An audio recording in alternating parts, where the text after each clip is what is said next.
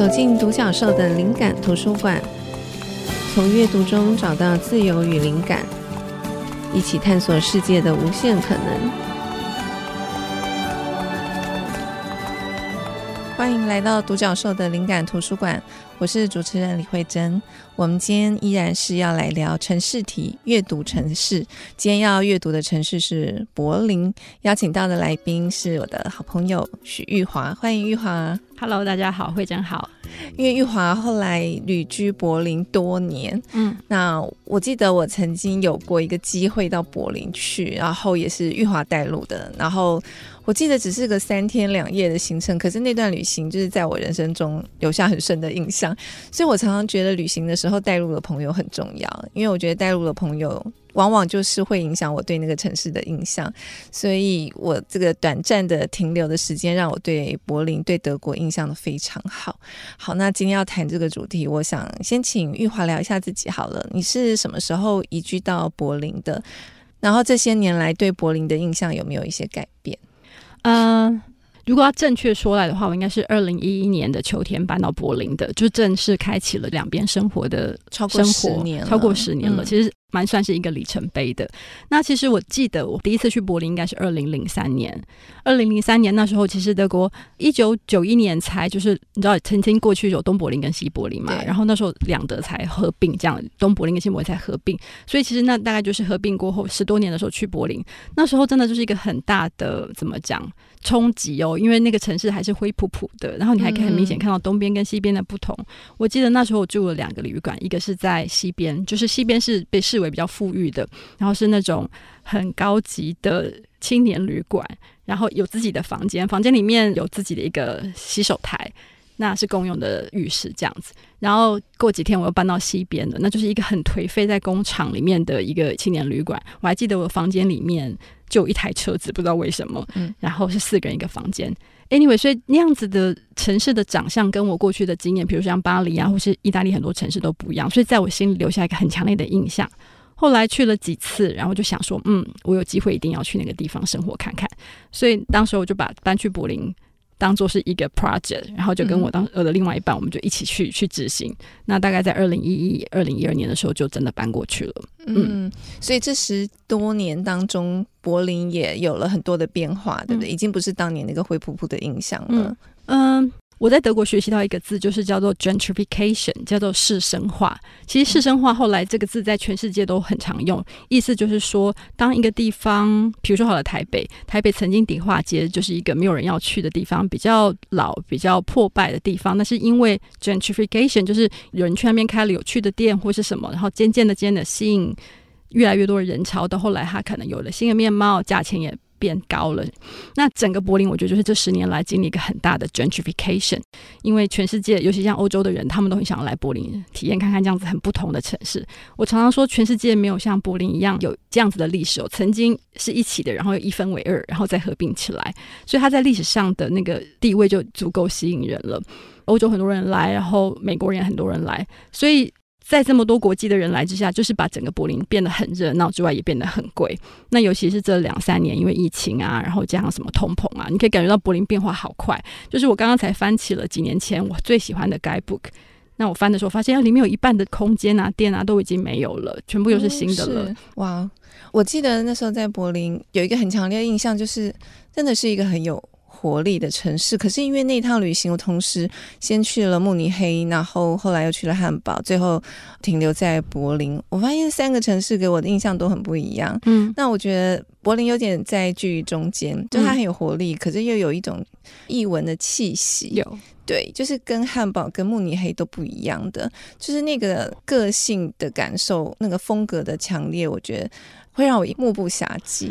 呃，对啊，住在柏林人都会说，哦，慕尼黑就是一个很贵气的城市，嗯、它很有气质，很干净，然后它很贵，嗯，因为它以前是巴伐利亚的首都，所以其实昂贵的。那汉堡是因为港口嘛，靠近港口城市通常都比较富裕，所以这两个城市我们会觉得是比较贵。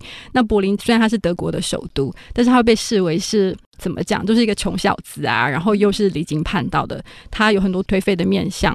它曾经很便宜，我觉得多元化来自于其实很简单来说，就是因为它。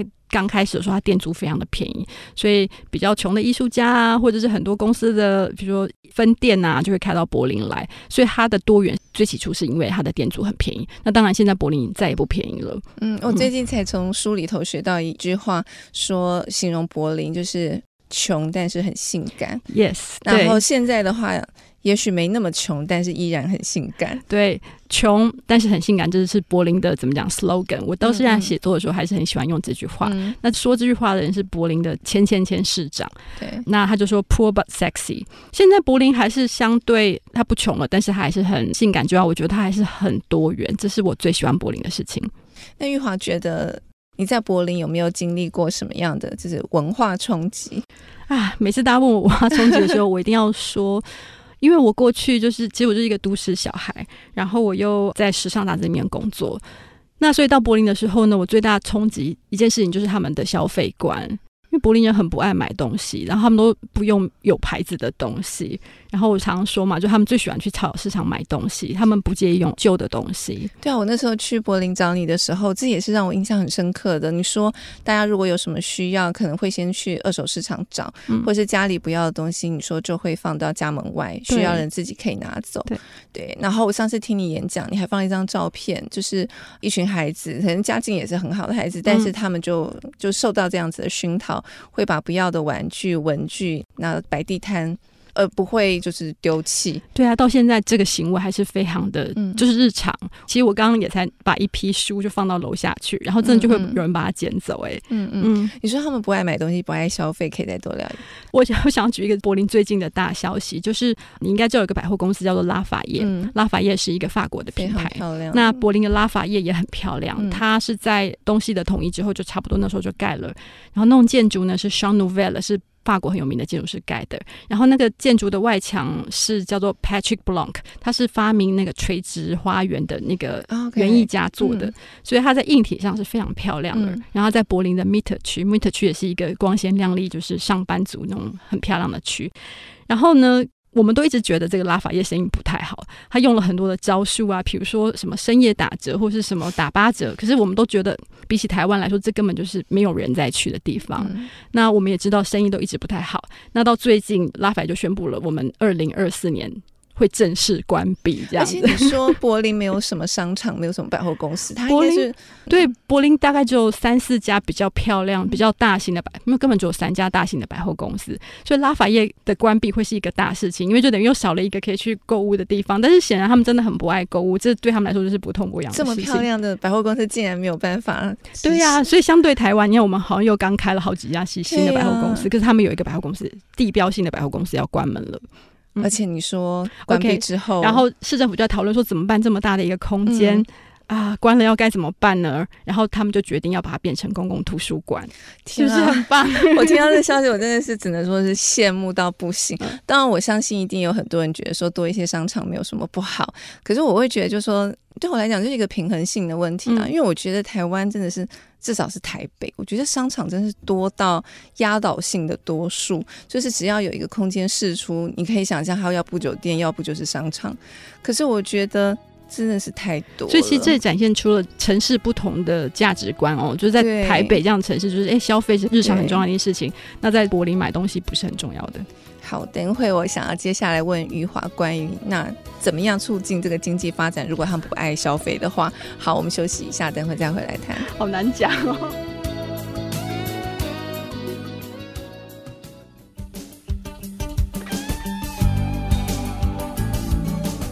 欢迎回到独角兽的灵感图书馆。我们今天谈的是柏林，邀请到的来宾是资深编辑徐玉华。刚刚我问玉华这个经济发展，其实我自己讲这几个字，我都觉得很害羞、很陌生，因为其实我并不了解所谓经济发展，只是因为常常在国内的报章媒体上谈，就是要刺激消费才能够促进经济发展，仿佛它就是一个因果关系。所以刚刚听玉华谈说德国人不喜欢买东西，那我就会想象，就是说那以台湾的政客最喜欢讲的这些。这些所谓刺激消费的话题，如果是一个不喜欢消费的民族，那他们的经济要怎么发展？我觉得经济发展这是一个好大的命题，我也说不准。可是我想要举一个例子，就是呢，这两年因为战争的关系，就是那个物价还有那个油价上涨嘛，所以他们因为德国人花最多钱是在旅行。如果你去看世界各地什么访客最多的话，一定都会是德国人。德国人就是花很多钱在旅行，所以呢，因为这个经济变贵的关系呢，所以他们就发明了一个事情。这件事情我还蛮欣赏的，就是他们发明了全德国的月票。那个月票呢，就是一个月四十九欧元，大概是台币嗯不到两千块钱。然后你可以用这个票坐任何的火车。就是除了就是高铁这种不算，最高级我说。对，然后包括城市里面的巴士，所以我也买这个票。我那个票，即便在柏林里面，就是搭公共交通，已经我觉得非常够用了。但是如果我想更贪心一点，我可以用这个票去不同的地方旅行，我可以去不同的城市，什么什么。那只是说你不能搭最快最快那个车。那这某种程度就是一种刺激消费的方法，因为大家就会去旅行啊，大家就会去不同的城市，大家搭车。所以我身边每一个人都买了这个四十九元的票。嗯嗯，那他们也就会有些人真就是啊，那周。末我们就去一个三个小时之外的地方去旅行。那旅行你看嘛，你就大家就会住旅馆啊，然后去餐厅吃饭啊，这是另外一种刺激消费的方法。所以他们就是如果有假期的时候，不会先想到说去百货商场逛逛买东西。没有人会 这样子说。对，如果约他们去逛百货公司，我会觉得很丢脸吧。而且我听你讲，你说如果在街上，如果你背的是一个名牌包，你也会觉得非常不自在。超级，因为在柏林是没有人用名牌的。嗯，现在可能有一点点用的话，我一定会知道他们是观光客。柏林完全没有人在用有品牌，然后看得出来有 logo 的东西。所以如果有人送给我一个很贵的包包，我我绝对不敢在柏林拿出来。嗯，其实不只是在柏林，我觉得现在在台北的我也不会想拿了，因为你知道柏林对我的潜移默化就是他们真的不在乎品牌，他们更在乎是东西的质感或者是呃你生活的方式，而不是你身上用什么东西。嗯嗯嗯，所以如果是把这个品牌就是很很张扬的秀出来，反而会觉得很不自在，大家会觉得那是怎么讲，不是很有格调的事情。嗯嗯，所以他们反而比较追求的是。其他的东西，然后我记得玉华也有提过，嗯、就是他们会把时间跟金钱投注在自己的兴趣上。对，我记得之前有一篇，呃，以前在 SD 的时候邀你写过一篇文章，还是你的专栏，我就忘记你有提到，嗯、因为那时候斜杠这个话题很夯嘛，大家都在聊。然后我记得那时候玉华文章也有写，就说你认识的很多国外的朋友，其实他们。从来都没有去 care 什么斜杠或不斜杠，因为他们本来就觉得就是追求自己的兴趣是一件很自然的事情，嗯，所以他们自然也会把时间跟金钱投注在充实自己的兴趣跟爱好上。嗯对，我觉得这些事情也是柏林生活改变我蛮多的。就是我那些朋友们，真的我认识的几乎所有朋友们，就是他们在他们的职业之外，他们的专业之外，还有一个强大到也是可以变成另外一个专业的兴趣。嗯，比如说我举一个例，我一个大学教授的朋友，他六十多岁，可是他的另外一个身份就是音乐家。他业余的时间，他就是拿来演奏，然后跟朋友办音乐会什么的。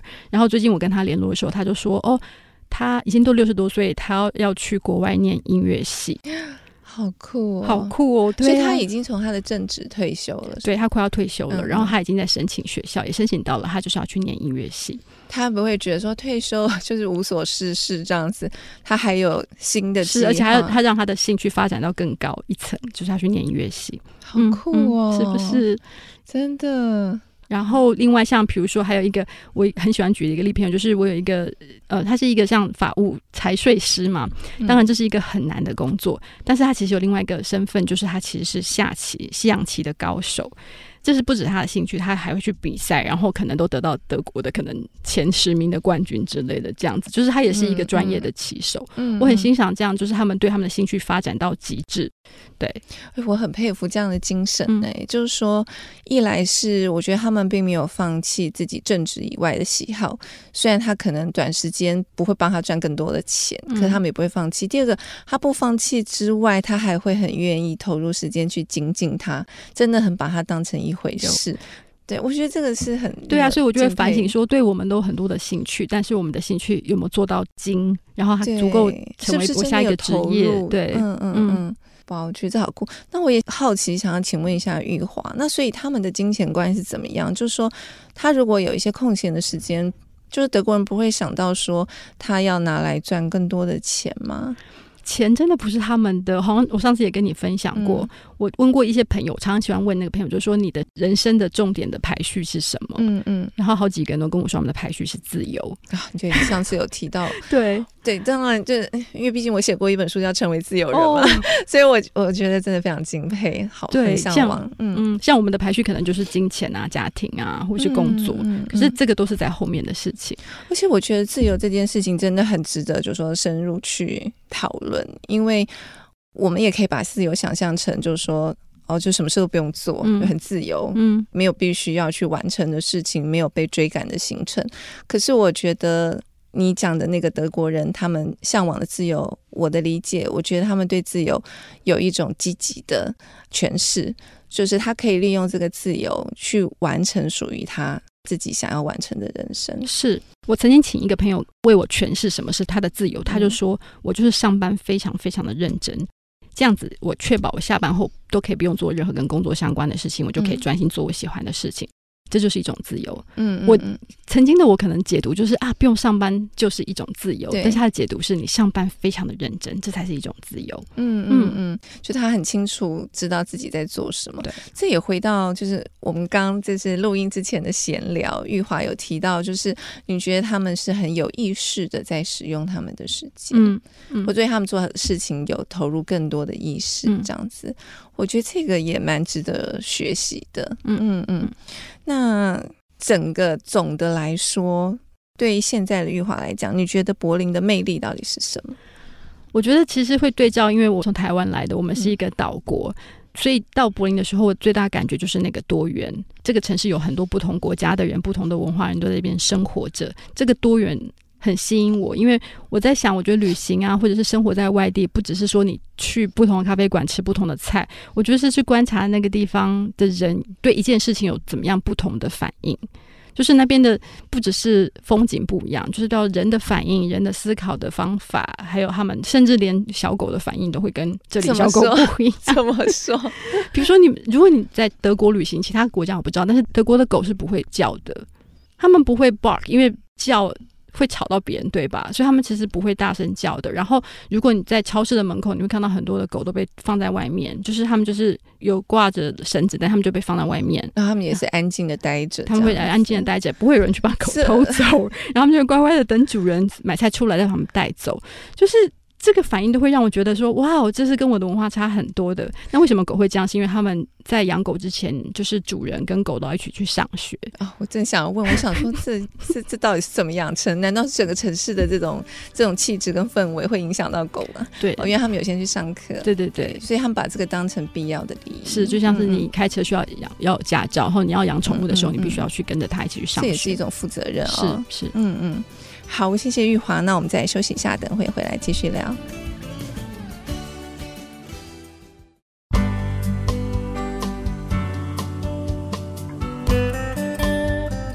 欢迎回到独角兽的灵感图书馆啊！我是主持人李慧珍。我们今天谈的题目是柏林，邀请到我的好朋友许玉华。呃，接下来我想要聊最兴奋的题目了，就是我觉得玉华真的是一个非常好的讨论旅行的题目的朋友，而且我真的好喜欢你带我去的地方，让我对那个城市的好感真的是。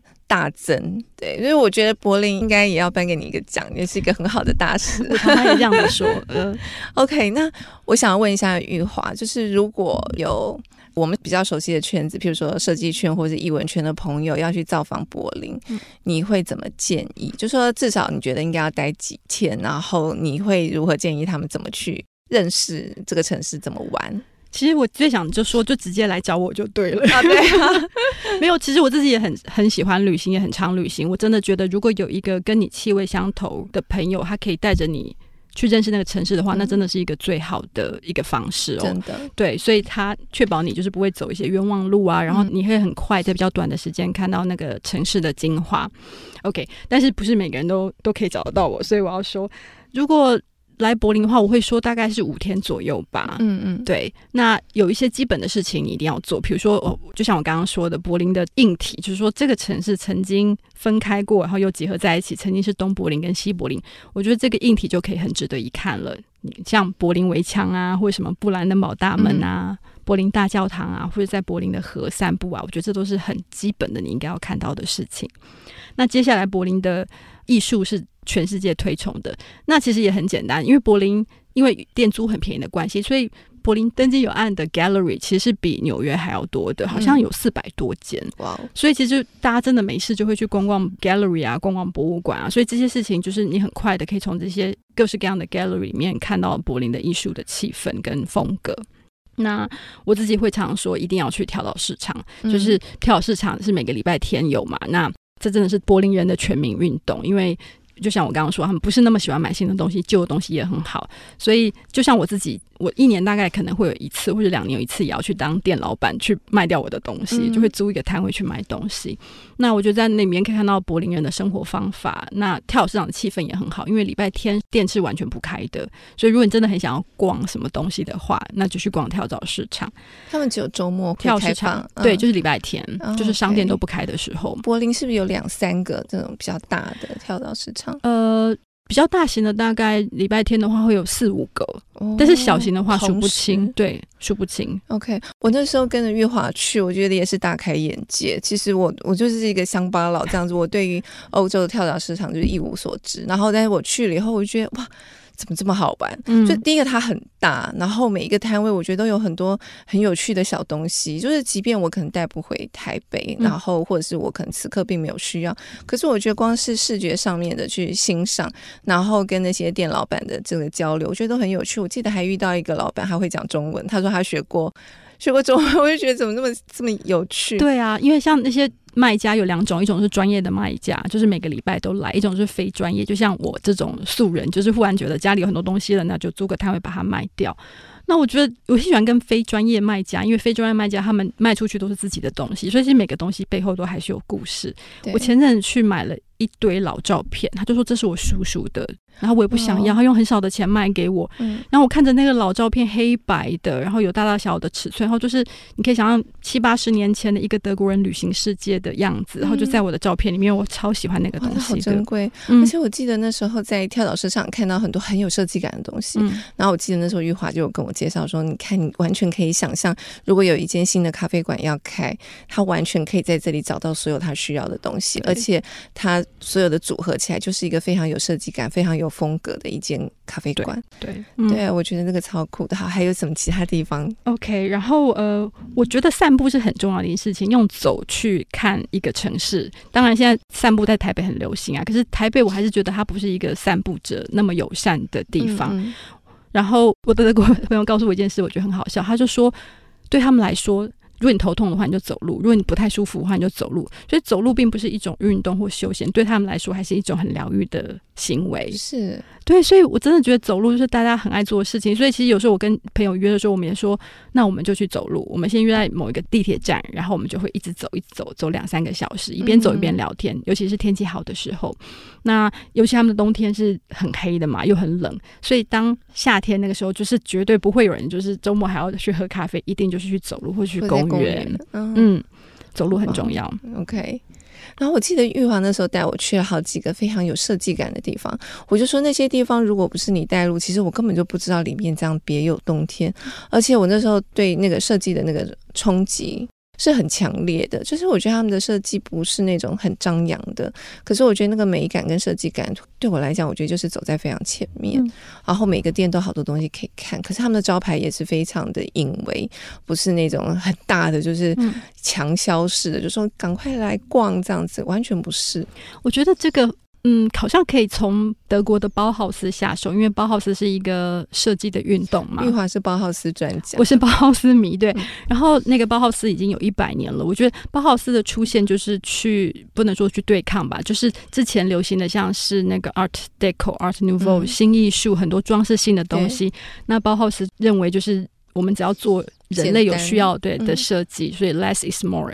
就少即是多的这样子概念，所以我觉得这个精神到现在一直都留在德国的很多的事情里面，就是他们不需要多余的东西，比如说身上啊，就是不需要很多名牌的东西，或是断舍离。我觉得他们的断舍离的那个 issue 应该比我们少一点点，他们不需要太多东西。然后还有就是建筑也是一样，他们很简约，就是有一句话叫做 “form follows function”，就是我们的形式都跟随着功功能。是的，对。所以或许你会觉得说，哦，的确，他真的就是感觉到很平静、很干净，可能是包豪斯留下来的影响。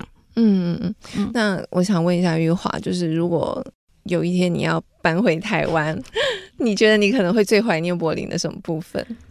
嗯，当然最早开始是以一个观光客的身份在那边生活，可是现在柏林就变成我的家了嘛。所以如果我离开的话，嗯，有几个面向吧，我会想念那边的空间感。我想说，从亚洲都市去柏林的人都会想念那边的空间感，然后会想念那边自由的感觉。呃，我们有时候会埋怨德国人很自我中心、很自私，可是另外一方面，我觉得就是因为他们很 follow、很随自己的心，所以我觉得那边并没有什么跟随流行这件事情。嗯。我觉得那个集体感是跟台湾。不太一样的，我觉得在这里就是大家会有流行的焦虑啊，或者是大家很怕跟别人很不一样，这样在那边就真的是可以做自己。所以我在那边我也觉得某种程度会做自己。再来就是因为他们比较直接，他们的沟通方式跟我们不太一样，所以我是在德国学习会说 no，学习会说不这件事情，学习会跟人家有不同的意见的讨论，甚至是有一点冲突也没关系，这件事情是我会想念的。嗯，然后还有就是那边的人了。嗯，OK，我那天还有想到，我我不知道这个可不可以这样问，就说如果玉华要把你在柏林这几年的这个生活要出成一本书，你一定会收录的记忆是什么？是跟你刚刚讲的那些东西有关吗？啊、呃，我的编辑病可能会发。如果我要出一本书的话，我想要把很在地人的生活、喜欢去的地方、喜欢做的事情分享出来。嗯嗯，因为我总觉得很多的，尤其现在社交网络很流行嘛，所以大家都在。旅别人的行，我好像一直都在讲这件事情，因为谁打卡过了，我就想要去。可是我其实更想要去，就是去 share 当地人的眼光，而不是其他旅行者的眼光。嗯，所以比如说我的朋友如果他们到柏林来找我的话，我会带他们去，比如说会带他们去吃伊拉克菜，去吃叙利亚菜。然后大家可能不知道什么是库德族，我会带他们去吃库德族的菜。就这个就不是在一般的 guidebook 里面会有的。那另外一部分是比较抒情乡愁的部分，就是我刚刚说的是柏林改变我很多的事情，比如说我的价值观，我对于物件的价值观，呃，我学会怎么样说 no，就是那边的生活价值这样子的一个比较情感上的部分。嗯，嗯好，那拜托你要把这本书写出来好。好了，拜托你们，谢谢。那反过来问，就是你在柏林的时候，你通常会最怀念台湾的什么部分？台湾哦，对，我想所有住在海外的台湾人都会想念台湾的食物、食物台湾的人情味、台湾的方便性。嗯，然后我也觉得，就是因为我在。国外生活过了，回来看台湾之后，我才会知道说有很多事情，我们过去或是一直在台湾的话，我就会把它视为理所当然的。比如说这里的人的好心，嗯、这里的人的的关心。我举个例来说好了，比如说这里的 Seven Eleven 的店员，如果你先买东西，他可能在帮你微波东西的话，那他可以同时间又帮你。转账啊、缴费啊，什么东西的？可在德国或在欧洲，他们只能做一件事情。如果这个店员他就是在帮你微波东西，他就要等到这件事情结束了之后，才会再服务下一个人。嗯嗯。所以我觉得这边的体贴，倒不是因为那个店员他们就是很万能，我倒觉得是因为他们体贴，他们希望大家不要等太久。我觉得这种贴心的感觉是在欧洲很少有的哦。OK，嗯，好，谢谢玉华。那我们再休息一会儿。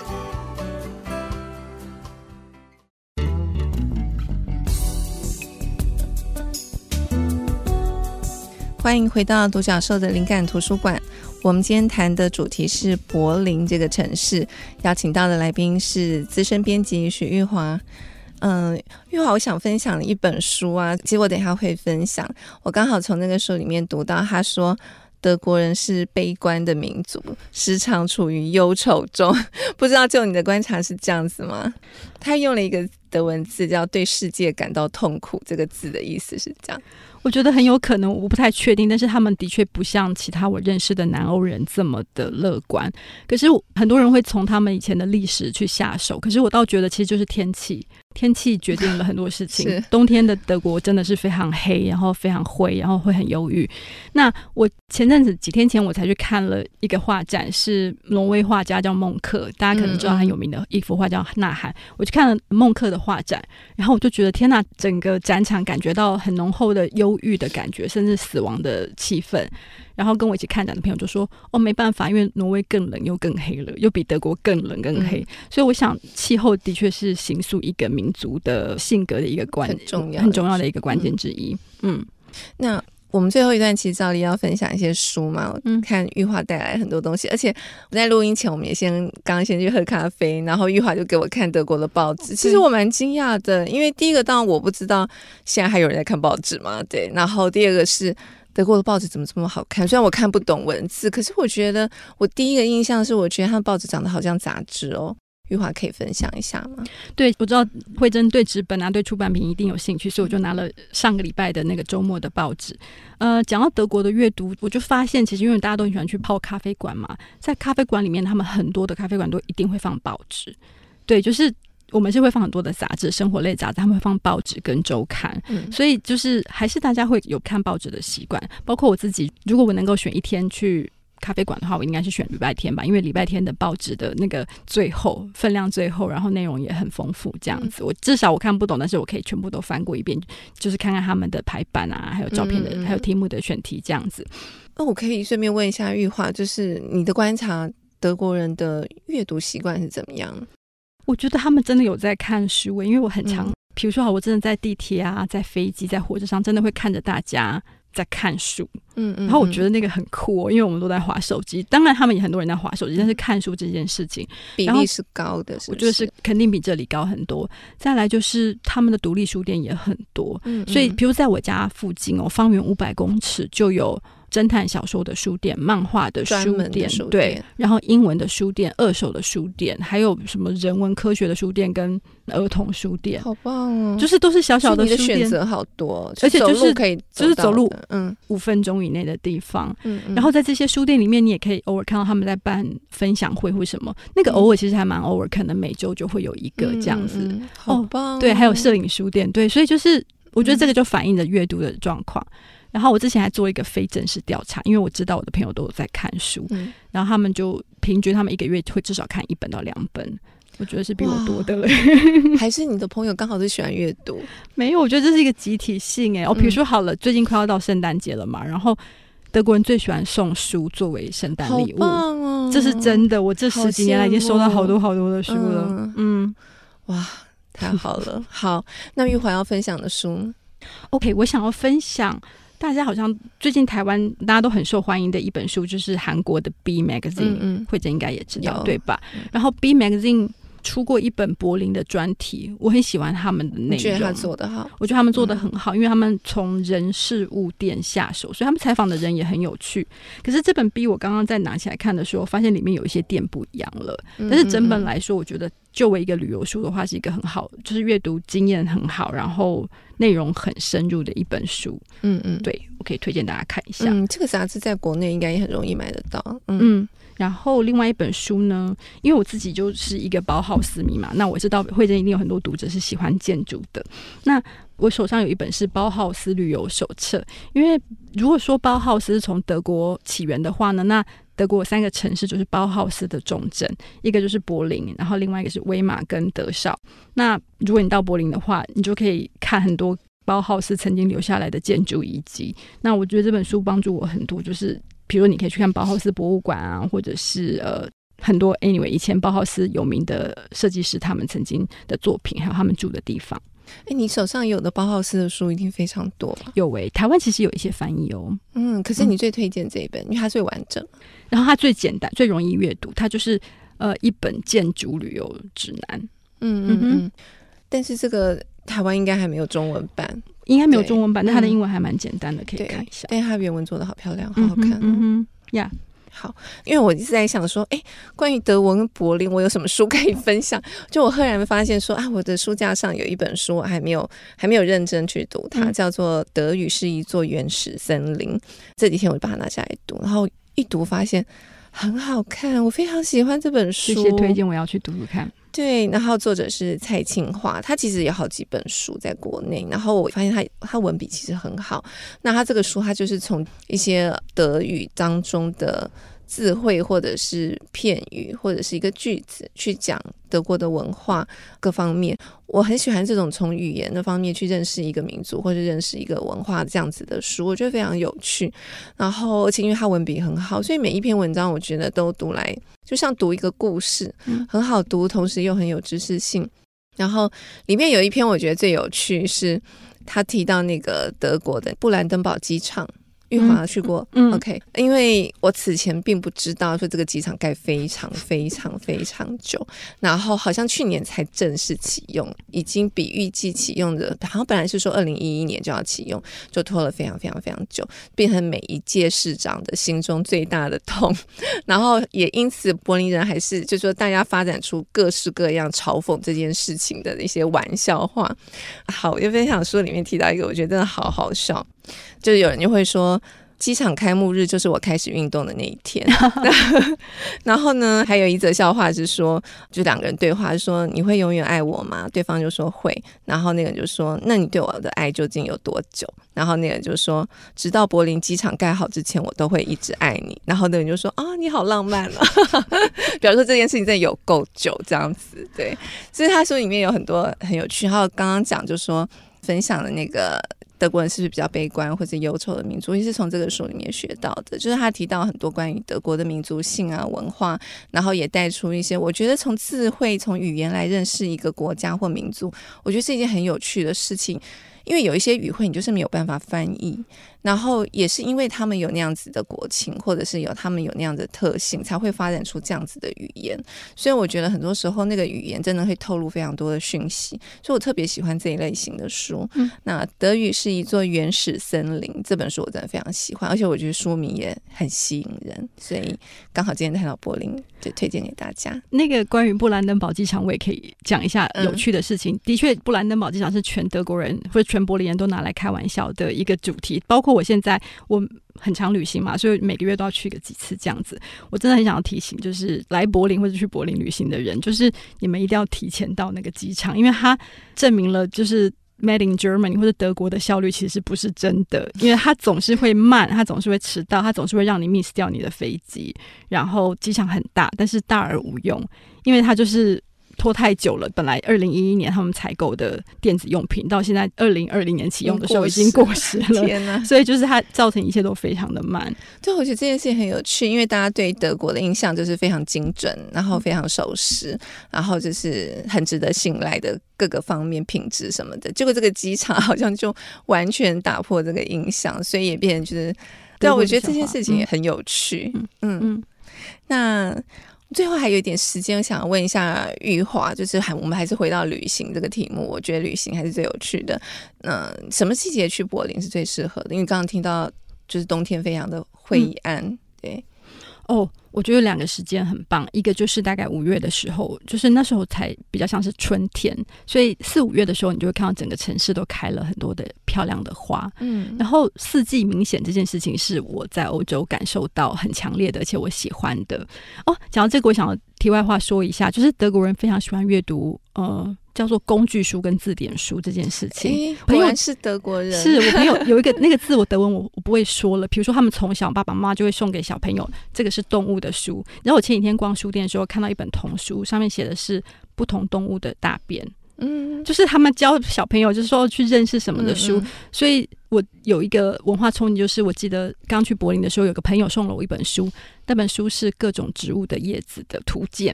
哇哦，对。所以他们喜欢这些书，所以我其实是在德国才学习到四季变化，然后去看懂这个是什么植物，那是什么花，这是什么树。嗯嗯，对。所以大家可以在春天的时候来，但是春天还是有一点点冷。最棒最棒的一定是夏天，欧洲的夏天或是德国的夏天，因为日照时间非常的长，可能到十点才会天黑嘛。气温很好，日照时间很长，所以你可以觉得你可以玩的时间就非常的长。那夏天的晚上可以做什么事情呢？比如说，我们就会去看露天电影院。就露天电影院可能八点或者九点进场，大家先在外面喝喝东西，然后晚上了天黑了就开始开嗯 open air 看电影，就是跟台湾完全没有不一样的那个环境。因为台湾我也可以理解，因为这里比较潮湿，然后可能外面会有蚊子什么的，所以户外的活动就是跟欧洲是不一样的。嗯、对，然后呃，当然如果是夏天来的话，一定要去公园里面玩。烤肉。嗯、呃，我有一个画家朋友叫 Pablo，在柏林很要好朋友，他就会说：“哦，到柏林是一定是要来烤一个肉的，因为烤肉是全民运动，嗯、特别是在夏天的时候。哦”对，就是夏天的傍晚就可以闻到公园里面充满了阵阵烤肉味，这样子。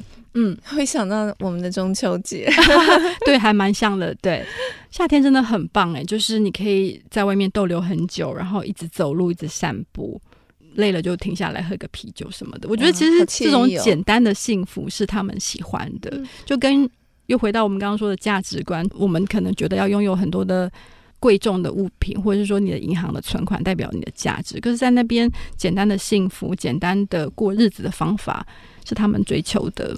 嗯嗯，玉华可以分享一下你在柏林曾经参加过，你觉得你很印象深刻的活动，或者是你看过的表演？哇，我参加过好多好多的艺术活动或者什么的耶。嗯，嗯，那我可以讲一下，比如说柏林在每个月的第一个礼拜天，就是所有的博物馆都是免费的。嗯嗯，那我偶尔就会去一下，然后你就会觉得好酷，因为去排队的非常多都是爷爷奶奶，嗯，非常非常多，可能七八成。我就觉得说，哎、欸，这这是一个全民的运动，然后爸爸妈妈也会不顾麻烦，就是推着小孩在那边等，这件事情我很欣赏的。另外还有就是这里有很多各式各样的不同区域的。比如说艺术季好了，柏林有一个很有名的，在五月的时候叫做 Gallery Weekend。嗯，Gallery Weekend 就是那个时候呢，那个周末所有的艺廊都会打开，所以所有人都会去。有些人会觉得艺廊是卖画的嘛，就好像有点距离感。可在那个时候，全部的艺廊打开，所以就有点像大拜拜一样，大家就是会把整个，像我跟我朋友就是希望用两天的时间把尽可能的看。刚说所有的艺廊打开，是表示说，并不是所有的艺廊周末的时候都会开放。对，因为礼拜天店是不开的。Oh, OK，嗯，哇，好棒！所以五月去真的非常适合，哎，有很推荐。嗯、然后再来就是，如果大家来柏林，我真的会推荐去一下柏林爱乐吧。这虽然很观光客，但是柏林爱乐本来就是一个音乐的，可能大家很向往的一个指标，这样子。嗯嗯，那它其实虽然听起来好像很有距离感，可是它的票其实很便宜，你花台币七八百块也可以买到一张票。所以我其实蛮常去柏林爱乐看一场演奏会，它其实没有那么昂贵。哎，所以你在柏林参与这些艺文活动，听起来其实都非常非常的亲民，对吧？对，就是应该是说，艺术就是生活的一部分，它不会太昂贵，然后它也不会让他觉得有距离感，不敢去参加。嗯、我还记得我第一次去柏林爱乐的时候，我觉得柏林人真的很随性，我还穿的比较正式一点去，可是柏林人真的就是穿的牛仔裤啊，然后也不有一些人还穿球鞋就进去了，嗯、所以其实没有那么有距离感，没有压力的。所以整体来讲，在柏林的消费，你的比较跟台北相较。柏林在过去，我在疫情之前，其实我觉得是比台北便宜在很多方面。但是因为现在因为有疫情带来的那个通货膨胀，还有因为战争的关系，所以柏林现在变得有一点贵了。嗯，但是同时间，其实台北或是其他城市也都变贵了。所以我想柏林的生活算起来还是跟台北差不多的。嗯嗯嗯，但是同样的这个物价的水平，可以在柏林可以享受到非常多，就是跟生活有关的面向的选项，其实非常多。对对，嗯，然后还可以讲一件事情，是德国他们非常骄傲的，就是在整个欧盟里面，德国是他们把日常物价控制的非常好的一个国家。嗯嗯，所以虽然在欧洲里面，德国其实是比较富裕的国家，但是他们的日常消费是在中间，就是意思是说，如果你从法国过去，你会觉得哎，德国蛮便宜的。嗯，你从英国、法国。过去德国是便宜的，安全上的安全上也还好。安全上，我觉得就跟所有的大城市一样，就是一定会有危险的事情跟很安全的事情。就是我们都一致认同，全世界最安全的地方其实是台湾。嗯嗯哼，OK，好，今天谢谢玉华聊了很多柏林的事情。我觉得如果未来大家要计划去欧洲旅行，我觉得真的可以把柏林列入其中，可以来找我。对，而且我觉得柏林真的值得，可以玩很多天。嗯，谢谢玉华，那也谢谢大家的收。听，我们下次见，拜拜。